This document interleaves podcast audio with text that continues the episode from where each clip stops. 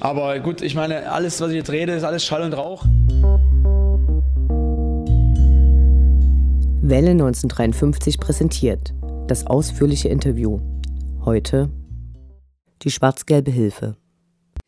In unserer Rubrik Paragraph 1, die Würde des Fans ist unantastbar, sprechen wir leider viel zu oft über Repression gegen Fans, die meist willkürlich sind und aufgrund einer besonderen Gesetzeslage, Stadien unterliegen aufgrund der Bestimmungshoheit des DFB nicht der allgemeinen Rechtsprechung, einen anderen Umgang erfordern. Dabei ist besonders hervorzuheben, dass die meisten Strafen und Auflagen wie Stadion- oder Stadtverbote unabhängig von einer gerichtlichen Verurteilung erfolgen, dass also ein Verdacht über eine Tat bzw. die Vermutung einer Tat in der Zukunft ausreichen. Gleichzeitig haben Fußballfans noch immer viel zu selten eine Lobby, die ihre Rechte vertritt. Ich spreche heute mit Martin und Robert von der Schwarz-Gelben Hilfe, kurz SGH, die Unterstützung bei Dynamo-Fans bei Problemen wie Stadionverboten, Festnahmen, Ermittlungsverfahren und den Konsequenzen daraus anbieten und gerade ihr einjähriges Jubiläum gefeiert haben. Hallo, vielen Dank, dass ihr heute ins Studio gekommen seid. Hallo. Hallo. Warum habt ihr die Schwarz-Gelbe Hilfe gegründet? Da müssen wir jetzt ein bisschen ausholen. Eigentlich ist das so, wie du es angesprochen hast, uns gibt es jetzt seit einem Jahr und die Bestrebungen dazu gab es schon länger innerhalb der Fanszene. Ähm, du hast es in deiner Anmoderation schon ein bisschen genannt. Ähm, der Haupt ausschlaggebende Punkt ist, dass äh, Fußballfans keine Lobby haben und entsprechend bei juristischen Problemen benachteiligt sind. So offen wollen wir das mal sagen. Und unser Hauptanliegen ist, diese Lücke, die da existiert, ähm, zu verringern, indem wir dafür sorgen, dass jeder Fan die gleichen Chancen vor Gericht hat, aus welchen Gründen auch immer er vor Gericht gelandet ist. Es ist ja auch oft so, dass es naja, ich sag mal, zweifelhafte Gründe sind. Und wir wollen versuchen, dass jeder Fan äh, die Möglichkeit hat, einem Anwalt fair vor Gericht äh, um seine Rechte streiten zu können, was nicht unbedingt selbstverständlich ist. Und da sehen wir unsere Hauptaufgabe. Aber ist es nicht so, dass die äh, meisten Repressionen oder Maßnahmen, denen Fans ausgesetzt sind, äh, gar nicht erst bis vors Gericht gehen, sondern dass äh, bereits vorher verschiedene Sachen stattfinden, die bekämpft werden sollten? Ja, da hast du natürlich recht. Das liegt auch in erster Linie daran, dass die juristische Unterstützung, vor allem das Fachwissen fehlt in Fußballkreisen. Wenn man die erste Post bekommt mit einem Strafbefehl äh, über, lass es 500 Euro sein, man überlegt sich, ähm, nehme ich jetzt einen Anwalt? Ich weiß gar nicht mehr so richtig, äh, worum der Vorwurf eigentlich äh, ging, was bei dem Spieltag war. Ähm, überlegt man sich halt genau, nimmt man einen Anwalt, riskiert man weitere Kosten. Am Ende sitzt man vielleicht auf der, doppelte, auf der doppelten Höhe der Kosten fest und hat gar nichts erreicht. Und wir sehen uns einfach äh, in dieser Lücke, indem wir einfach sagen, ähm, wir versuchen dir einen Anwalt zu stellen, versuchen auch dich finanziell zu unterstützen, damit du einfach versuchen kannst, deine Rechte wahrzunehmen, was halt oft nicht der Fall ist. Äh, ein Punkt, den wir auf jeden Fall, wo wir unsere Aufgaben sehen, ist, Leute über ihre Rechte aufzuklären. Also wir haben halt auf jeden Fall ein ganz großes Problem in der Fußballszene, dass äh, viele Leute sich gar nicht ihren Grundrechten äh, bewusst sind und sich an gewissen Situationen einfach falsch verhalten, äh, weil sie es halt nicht besser wissen, was halt auch gar kein Problem ist. Und deshalb wollen wir auch bei den Fußballfans zeigen, okay, die andere Seite hat halt gewisse Rechte, aber auf jeden Fall äh, hast du auch deine Rechte und kannst halt auch gewisse Sachen äh, bewirken, äh, die auch juristisch festgehalten sind. Und äh, dadurch versuchen wir auch durch ja, Aufklärung den Leuten ein besseres oder ein anderes Rechtsverständnis ja, rüberzubringen. Was wäre das wichtigste Recht? Also seht ihr das eher bei der Aussage, du musst nicht bei deiner eigenen Strafverfolgung mitarbeiten, sprich, du musst der Polizei gegenüber keine Aussagen machen? Wäre das das Erste, wo ihr sagen würdet, das ist das ganz Grundlegende, was Leute wissen müssen? Oder an welcher Stelle fängt es an, eurer Meinung nach? Ein Punkt, wo es anfängt, ist zum Beispiel das sogenannte Aussageverweigerungsrecht. Äh, was wie der Name schon sagt, man seine Aussage verweigern kann unter gewissen Umständen. Ähm, wir sehen das halt eigentlich schon als sehr, eine sehr wichtige Sache an, weil wir es leider auch schon teilweise auch selbst mitbekommen haben, dass in Stresssituationen, also man wird vielleicht festgenommen sogar oder man bekommt oder kommt in eine Personalfeststellung, es über die ja, sogenannte kriminalistische List wird man halt in so ein Gespräch verwickelt und wird dann halt gesagt, ja, und wenn du jetzt was sagst, dann helfen wir dir. Äh, und dann ist man irgendwie sehr geneigt, doch eine Aussage zu tätigen, die man eigentlich nicht machen müsste, die einen dann am Ende ja, sozusagen eher noch mehr in die Scheiße reinreitet, wenn man das mal so deutlich ausdrücken möchte. Okay, zurück zu euren Anfängen. Der Aufbau von so einer Gruppe und von Strukturen ist ja eher aufwendig. Man muss da wahrscheinlich äh, viel Lehrgeld bezahlen. Habt ihr da Unterstützung gehabt? Mm, ja, das ähm, kann man schon so sagen. Es ist so in Deutschland, dass es so eine Art Mutterorganisation gibt äh, in Nürnberg. Die gibt es seit mittlerweile acht Jahren, die Rot-Schwarze Hilfe. Ähm, sie hatte sich damals aus den gleichen Gründen gegründet wie wir jetzt und ähm, auf deren Fachwissen konnten wir aufbauen. Das soll heißen, wir haben uns äh, auf Informationsveranstaltungen in Nürnberg ähm, ja, ich sag mal, weitergebildet, haben uns angeschaut, wie das Ganze funktioniert, ähm, Strukturen, Vereinsgründung, Ablauf und sowas, haben dann versucht, das auf den Dresdner Standort zu übertragen, haben überlegt, wie wir das umsetzen können mit unseren Mitteln, was wir hier haben.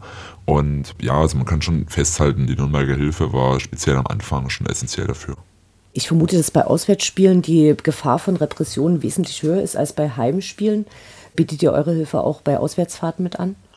Also wir sind dadurch, dass wir aus der aktiven Fanszene mitkommen, ähm, sind wir auch auswärts in der Regel mit vertreten. Äh, das Problem dabei ist, dass es dann oft ähm, auch unsere Möglichkeiten sehr beschränkt sind, da wir nicht wirklich äh, ernst genommen werden von Beamten und so weiter. Äh, so gesehen sind wir auch nur normale Fans. Was natürlich immer hilft, ist äh, der Kontakt zu Anwälten. Also speziell lass es mal eine gezielte Maßnahme sein, ein Auto wird kontrolliert, die Busse werden angehalten und sollen alle kontrolliert werden ohne Verdachtsmoment, hilft es dann schon, wenn man äh, per Handy äh, einen Anwalt kontaktieren kann, dann den Einsatzleiter auffordert, mit dem Anwalt äh, den genauen Grund zu übertragen, zu übergeben.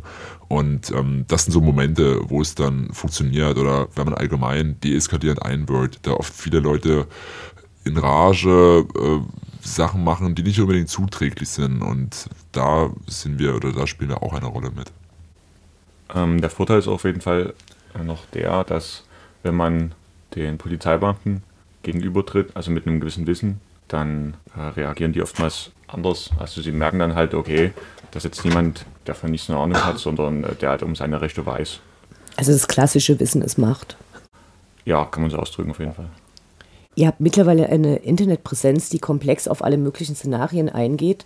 Trotzdem scheint, da ihr selbst schreibt, dass die Fälle individuell immer anders gelagert sein können, das persönliche Gespräch doch wichtiger. Wo kann man euch treffen? Also wir haben eine Anlaufstation im Stadion. Wir teilen uns mit der Fangemeinschaft zusammen einen Container hinter dem K-Block. Dort sind wir zu jedem Heimspiel anzutreffen. Ähm, jeder, der ein Problem hat, äh, kann da hinkommen. Wir sind auch haben eine kleine Fahne, die da quasi auf unseren Stand aufmerksam macht. Ähm, Alternativ kann auch übers Internet äh, per Mail uns kontaktiert werden. Wenn es notwendig ist, geht es auch mal unter der Woche mit einem Terminfindung. Also da sind wir eigentlich sehr flexibel.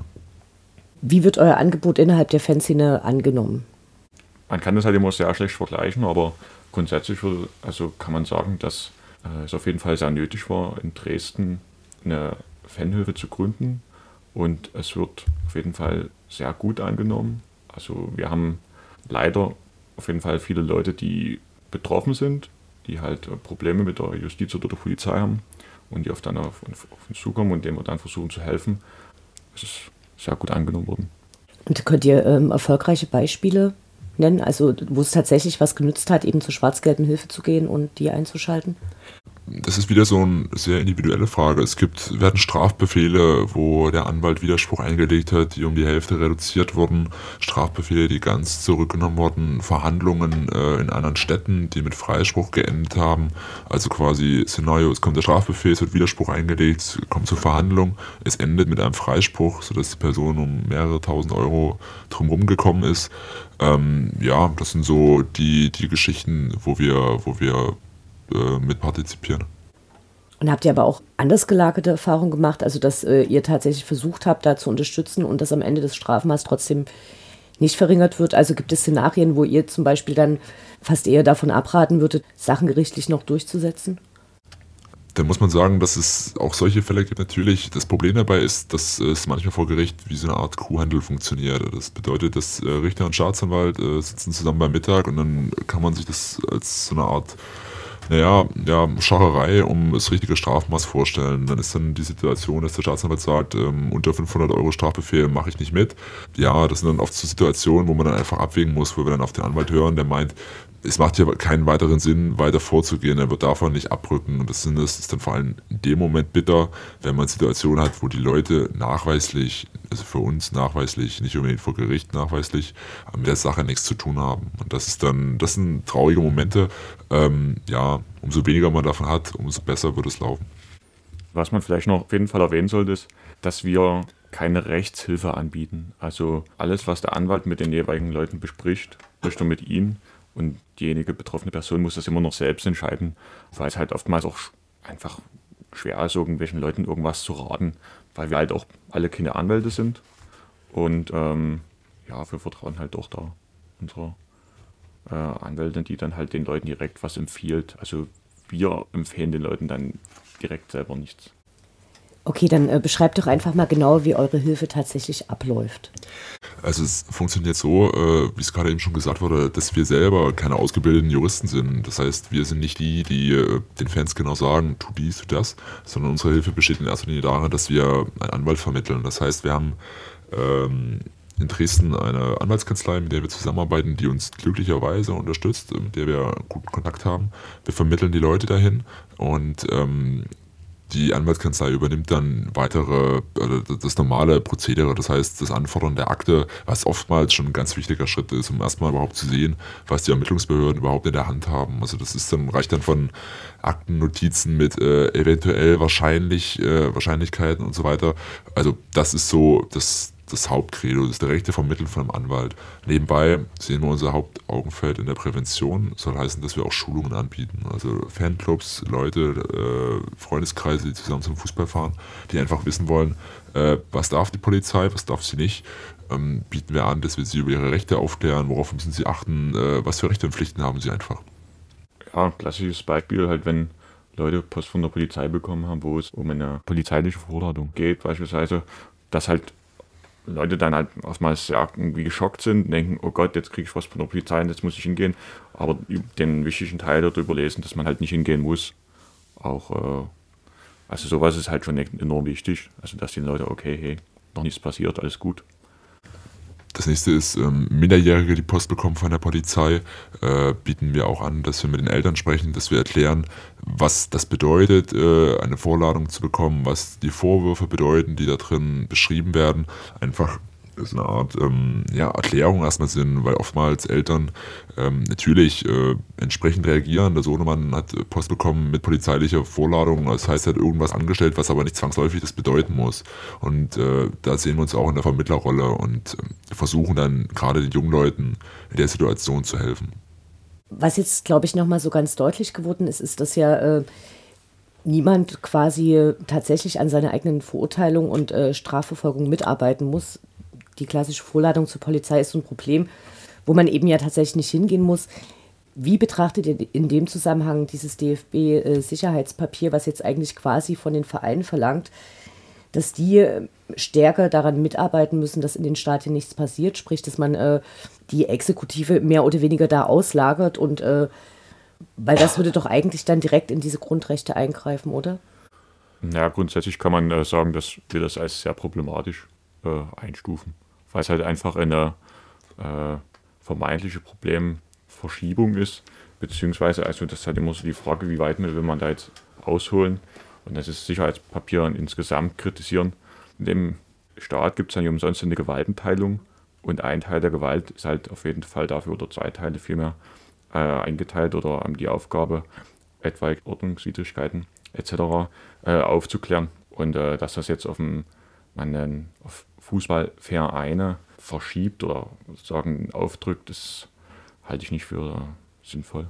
Beziehungsweise ist dann halt auch davon abgesehen äh, problematisch, äh, ja, wenn halt jetzt Videokamera, also man jetzt mal das Fallbeispiel an, ein Verein soll Straftäter ermitteln, der dann, der Verein hat dann sozusagen, dem gehören die Videoanlagen dort, die Videokameras, wie wird dann halt mit den Videodaten umgegangen? Wer hat Zugriff darauf? Wo werden sie gespeichert? Das ist halt schon, also es sind bei dieser Sache sehr viele Punkte, die sehr problematisch sind. Dazu muss man auch sagen, die aktuellen Bestrebungen mit den Umlegen der Verbandsstrafen ist auch ein Punkt, der sehr zu kritisieren ist. Das Problem dabei ist, dass, äh, naja, ich sag mal, in der ersten Liga Kapitalgesellschaften, Vereine ähm, bestraft werden, die mm, Umsätze haben in Millionenhöhe, teilweise dreistellige Millionenhöhe. Und Strafen, die solche Unternehmen bekommen, sollen umgelegt werden auf Einzeltäter, was dann oftmals eine Privatinsolvenz zur Folge hat, beziehungsweise einfach, es werden Existenzen dabei zerstört. Da wird einfach nicht mit Augenmaß vorgegangen. Das sind auch Sachen, die wir höchst problematisch finden, die auch noch nicht äh, richterlich entschieden sind, ob das überhaupt verwaltungsrechtlich so ähm, möglich ist. Also auch das sind Punkte, die uns da sehr kritisch auf dieses Aktionspapier blicken lassen. Äh, zumal es halt auch davon abgesehen extrem kritisch zu beachten ist, dass es halt hier eine nichtstaatliche Organisation, also der DFB, äh, Strafen sozusagen entwirft, die ja nur schwer transparent sind. Ähm, sozusagen ist jetzt ein Bengalo 5000 Euro, zwei sind dann vielleicht Rabatt 7500 und äh, dass halt diese, also nichtstaatliche Organisation äh, sozusagen diese Strafe ummützt auf ein, eine einzelne Person, halten wir nicht, wir für nicht sinnvoll. Und ähm, heißt es, dass ihr quasi ähm, neben eurer klassischen Tagesarbeit, also Ansprechpartner für Fans, die von Repression betroffen sind, Vermittlung von Anwälten, also das sind es dann auch Themen, an denen ihr arbeitet, oder ist das jetzt eher was, was äh, eure Arbeit beeinflusst, aber nicht wirklich eine Rolle spielt? Ähm, naja, das Problem ist halt einfach, diese Sachen sind ja allgegenwärtig. Also, ähm, und dadurch kann man eigentlich schon so sagen, dass, also man arbeitet jetzt nicht direkt dagegen oder äh, versucht da irgendwie einen anderen, eine andere Position irgendwie zu festigen.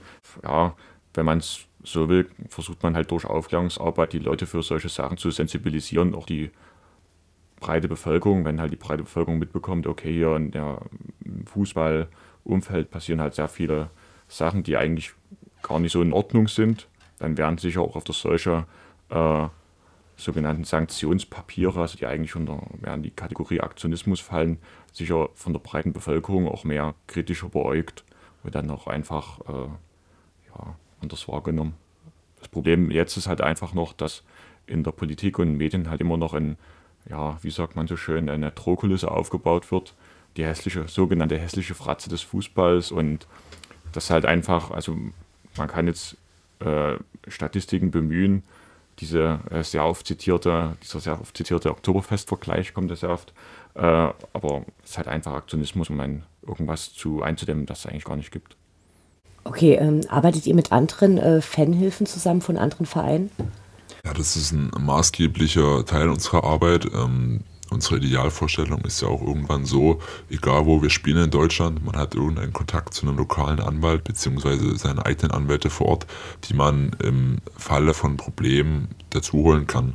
Und ähm, gerade auch äh, die Zusammenarbeit mit anderen Fanhilfen und Anwälten ähm, bringt uns sehr voran, speziell ganz konkretes Beispiel, es hat jemand äh, eine Vorladung aus Berlin bekommen, es geht vor Gericht, können wir die entsprechend dort vorhandene Hilfe kontaktieren und äh, nachfragen, könnt ihr den Fall für uns vor Gericht vertreten und so weiter. Ähm, das erspart uns Reisekosten von unserem Anwalt nach Berlin und so weiter. Berlin mag noch gehen, ist es jetzt demnächst Bielefeld, schlägt es schon weitaus mehr zu Buche.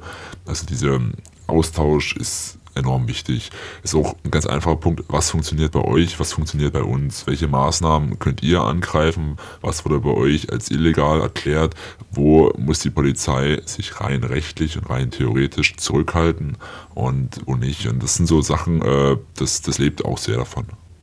Ein anderer Punkt ist, wo es auf jeden Fall eine äh, versucht man sich gegenseitig abzustimmen oder fragt, wie es in anderen Fußball sehen oder bei anderen Fußballvereinen abläuft, ist einfach auch so der Punkt, ähm, ja, solche Sachen wie Braunschweig gegen Hannover, wo alle Fans halt zusammen anreisen müssen und dass man einfach, also da kann man jetzt immer sagen, hm, okay, mit Hannover hat man nichts zu tun, ist aber eigentlich der falsche Ansatz, weil es sind auch Fußballfans und in Kaiserslautern gab es ja für uns halt eine ähnliche Maßnahme schon, wo sogenannte Vouchers verkauft wurden eigentlich nur und da versucht man irgendwie schon am, am äh, gemeinsam an, an einem Strang zu ziehen. Was in der ganzen Repression gegen Fußballfans ja extrem auffällig ist, ist, dass äh, Sanktionen und Strafen äh, ausgesprochen werden und greifen, bevor es überhaupt eine Verurteilung gibt. Also es gibt ja zum Beispiel die äh, Datei Gewalttäter Sport. Habt ihr da Empfehlungen zum Umgang damit? Also ich habe gesehen, ihr habt auf eurer Seite so verschiedene Formulare, wo man quasi nach Auskünften ersuchen kann, ob man irgendwo geführt wird. Haltet ihr das für ein probates Mittel oder denkt ihr, dass da eigentlich auch die Gefahr bestände, dass sobald man so ein Auskunftsersuchen macht, dass man dann gerade erst in den Fokus der, der Ermittlungen geraten könnte? Ja, das ist relativ. Also das hier heutzutage reicht jeder kleinste Vorfall beim Fußball, um in der Gewalt der Sportdatei zu sein. Sei es eine Einkesselung von einem ganzen Bus, aus dem eine Flasche geflogen sein soll, werden alle 50 Leute, wenn eine Personalienfeststellung vollzogen wird, in der Datei landen. Das ist heutzutage Alltag.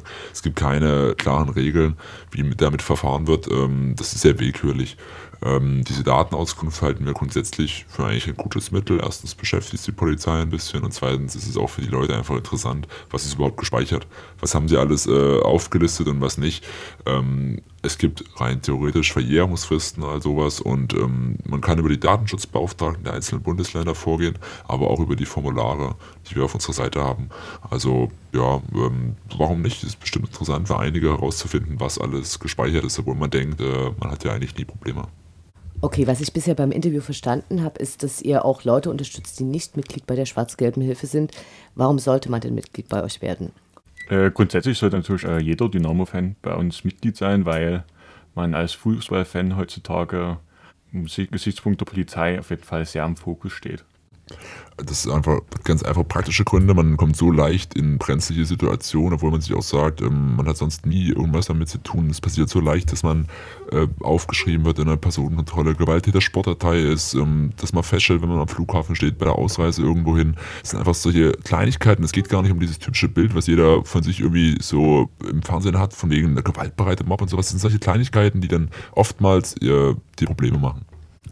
Ähm, und dann ist es natürlich so, ich meine, die Schwarz-Gelbe ist eine Solidargemeinschaft. Also es geht nur, nie, nur um einen selbst, sondern auch um den Dynamo-Fan neben mir. Also ich helfe dann auch mit meinem Mitgliedsbeitrag Leuten, die halt echt unter Bredouille stecken und äh, die halt einfach Geld brauchen, Kohle brauchen, um äh, sich einen guten Anwalt zu leisten. Außerdem ist es so, dass die Mitgliedsbeiträge vor allem dafür verwendet werden, Verwaltungsklagen durchzubringen. Das soll heißen, ähm, Klagen anzustreben, die im Grunde allen Dynamo-Fans ähm, zum Vorteil gereichen können, beziehungsweise einfach die Musterklagen darstellen, wovon auch andere Fußballszenen profitieren können oder nicht. Das soll heißen, dieser solidarische Anspruch steht ganz massiv im Fokus für uns. Also, wenn man es mal ein bisschen plakativ sagen möchte, einer für alle, alle für einen. Ganz zum Schluss wollen wir uns natürlich noch bei äh, allen unseren Mitgliedern bedanken weil es einfach auch so ist, dass nur weil Leute sich aufraffen und sagen, okay, ich will Mitglied bei der Schwarz-Gelben Hilfe sein, können wir Betroffene unterstützen und auch ja, gewisse Klagewege, was wir halt angesprochen haben, äh, gehen, wo halt irgendwie allen Dynamo-Fans geholfen wird. Also vielen Dank. Dann danke ich euch recht herzlich fürs Gespräch und wünsche euch weiterhin erfolgreiche Arbeit. Vielen Dank.